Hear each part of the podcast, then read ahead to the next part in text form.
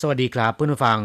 พบกันในวันนี้เราจะมาเรียนสนทนาภาษาจีนกลางภาคเรียนที่สองบทที่ 4 ของแบบเรียนชั้นกลาง บทที่ 4 เตี้ยนเหนาจันงานนิทรรศการคอมพิวเตอร์ ในบทนี้นะครับเราจะมาเรียนรู้คำสนทนาภาษาจีนกลาง ที่เกี่ยวข้องกับงานแสดงสินค้าคอมพิวเตอร์ หรือที่เรียกกันว่างานมหกรรมคอมพิวเตอร์ 第四课电脑展一对话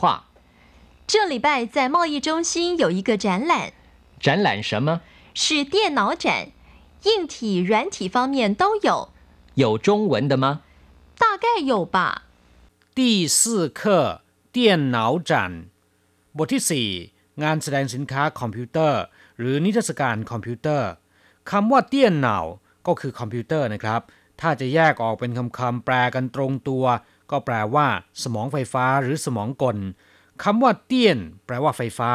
เหนาแปลว่าสมอง เมื่อนำมารวมกันเข้ากลายเป็นเตี้ยนเหนาได้ความหมายใหม่ว่า คอมพิวเตอร์ ส่วนคำว่าจันแปลว่าแสดง แปลว่าโชว์หรือนิทรรศการ เตี้ยนเหนาจันก็คืองานแสดงสินค้าที่เกี่ยวข้องกับคอมพิวเตอร์ ต่อไปเรามาดูความหมายของคำสนทนาในบทนี้นะครับ这礼拜在贸易中心有一个展览 สัปดาห์นี้ที่ศูนย์การค้ามีงานนิทรรศการ หรือสัปดาห์นี้ที่ศูนย์การค้ามีงานแสดงสินค้าเจ้อหลี่ป้ายแปลว่าสัปดาห์นี้ มีความหมายอย่างเดียวกับเจ้อชิงฉีเพื่อนผู้ฟังบางท่านอาจจะสงสัยว่าทำไมคำว่าหลี่ป้ายจึงแปลว่าสัปดาห์นะครับ ความจริงแล้วเนี่ยคำว่าหลี่ป้ายมีความหมายว่าการประกอบพิธีทางศาสนานะครับ อย่างชาวคริสต์ต้องไปโบสถ์ไปทำพิธีทางศาสนาทุกวันอาทิตย์ จึงเรียกวันอาทิตย์ว่า หลี่ป้ายเทียน หรือหลี่ป้ายรื่อถ้าแปลตรงตัวก็คือ วันที่ไปประกอบพิธีทางศาสนา ซึ่งก็คือวันอาทิตย์นั่นเอง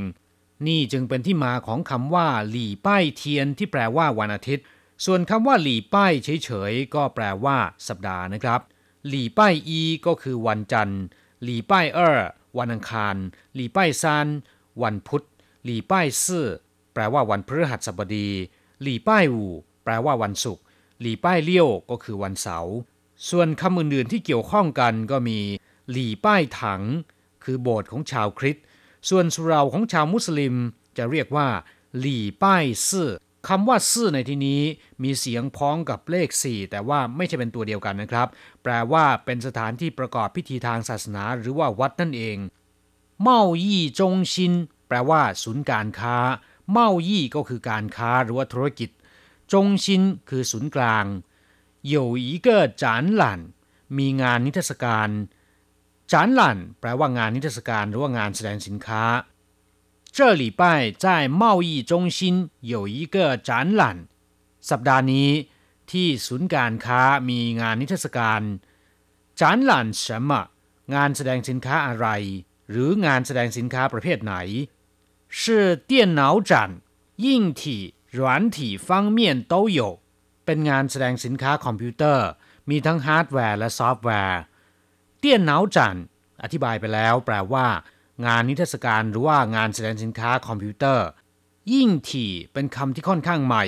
ซึ่งแปลตรงตัวมาจากคำว่าฮาร์ดแวร์ ในภาษาไทยก็นิยมเรียกทับศัพท์ตามภาษาอังกฤษว่าฮาร์ดแวร์ ซึ่งก็แปลว่า วัตถุหรือว่าสิ่งของ ฮาร์ดแวร์ในวงการคอมพิวเตอร์ก็หมายถึงว่าตัวเครื่องคอมพิวเตอร์นะครับ ส่วนคำว่าหรวนถี่แปลว่าโปรแกรมที่ติดตั้งอยู่บนเครื่องคอมพิวเตอร์ สามารถที่จะทำให้เครื่องคอมพิวเตอร์ทำงานได้ เรียกว่าหรวนถี่ ซึ่งในภาษาไทยโดยมากก็จะเรียกทับศัพท์ตามภาษาอังกฤษว่าซอฟต์แวร์นะครับ是电脑展硬体软体方面都有เป็นงานแสดงสินค้าคอมพิวเตอร์ มีทั้งฮาร์ดแวร์และซอฟต์แวร์有中文的吗 มีระบบภาษาจีนหรือไม่จงเหวินแปลว่าภาษาจีนอยู่จงเหวินตมะ มีของภาษาจีนหรือไม่ มีระบบภาษาจีนหรือไม่ต้าใกล้อยู่ปะ อาจจะมีมั้ง หรือว่าคงจะมีมั้งคำว่าต้าใกล้แปลว่าคร่าวๆแปลว่าประมาณ หรือแปลว่าคงจะหรืออาจจะก็ได้นะครับต้าใกล้อยู่ปะ อาจจะมีมั้ง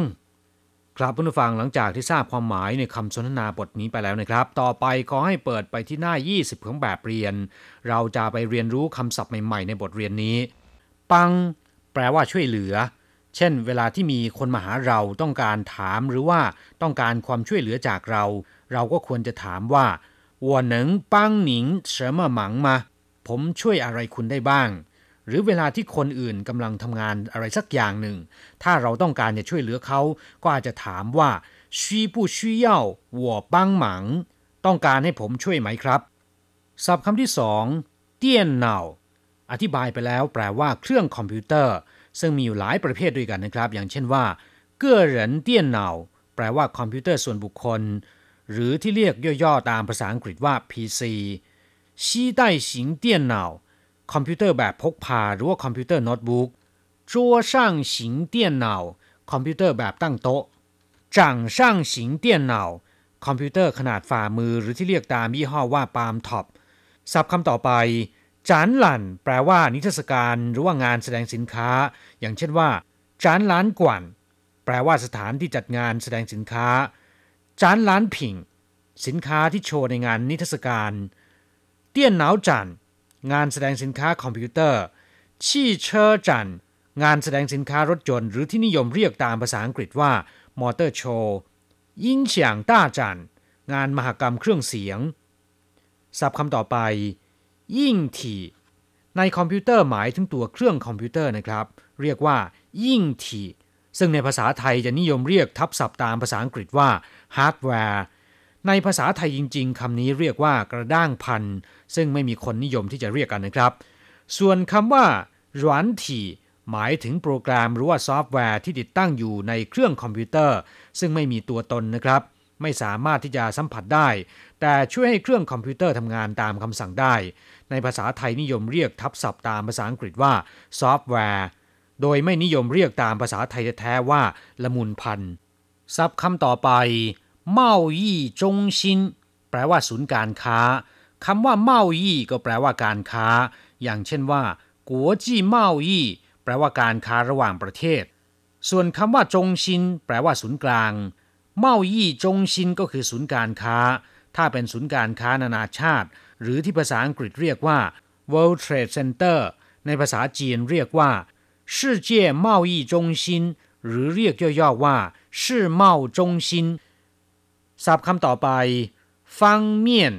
แปลว่าด้านหรือว่าฝ่าย อย่างเช่นว่า我方面没问题他呢我就不知道了ฝ่ายผมนั้นไม่มีปัญหา ส่วนเขาผมไม่อาจจะทราบได้这方面要找他他才是专家ในด้านนี้ต้องหาเขา เขานั่นแหละ ผู้เชี่ยวชาญตัวจริง吃的差一点住的方面呢还不错 อาหารการกินแย่ไปหน่อย ส่วนทางด้านที่อยู่ที่พักยังจัดได้ว่าไม่เลวศัพท์คำต่อไป ต้าใกล้ แปลว่าคร่าวๆ แปลว่าอย่างย่อๆ หรือประมาณ หรือแปลว่าอาจจะหรือคงจะก็ได้นะครับ อย่างเช่นว่า请算一算大概要花多少钱กรุณาคิดหน่อยครับว่า จะต้องใช้เงินประมาณเท่าไหร่大概要两天的时间才会好 จะต้องใช้เวลาราวๆสองวันจึงจะแล้วเสร็จ ศัพท์คำต่อไป ศัพท์คำต่อไป需要แปลว่า ต้องการหรือว่าความต้องการ我们需要您的支持พวกเราต้องการการสนับสนุนจากท่าน你需不需要我顺便也帮你买คุณต้องการจะให้ผมช่วยคุณซื้อมาด้วยหรือไม่不需要ไม่ต้องการ ครับผู้ฟังหลังจากที่เรียนผ่านไปแล้วขอให้นำไปฝึกหัดพูดบ่อยๆนะครับ เราจะกลับมาพบกันใหม่ในบทเรียนถัดไป สวัสดีครับ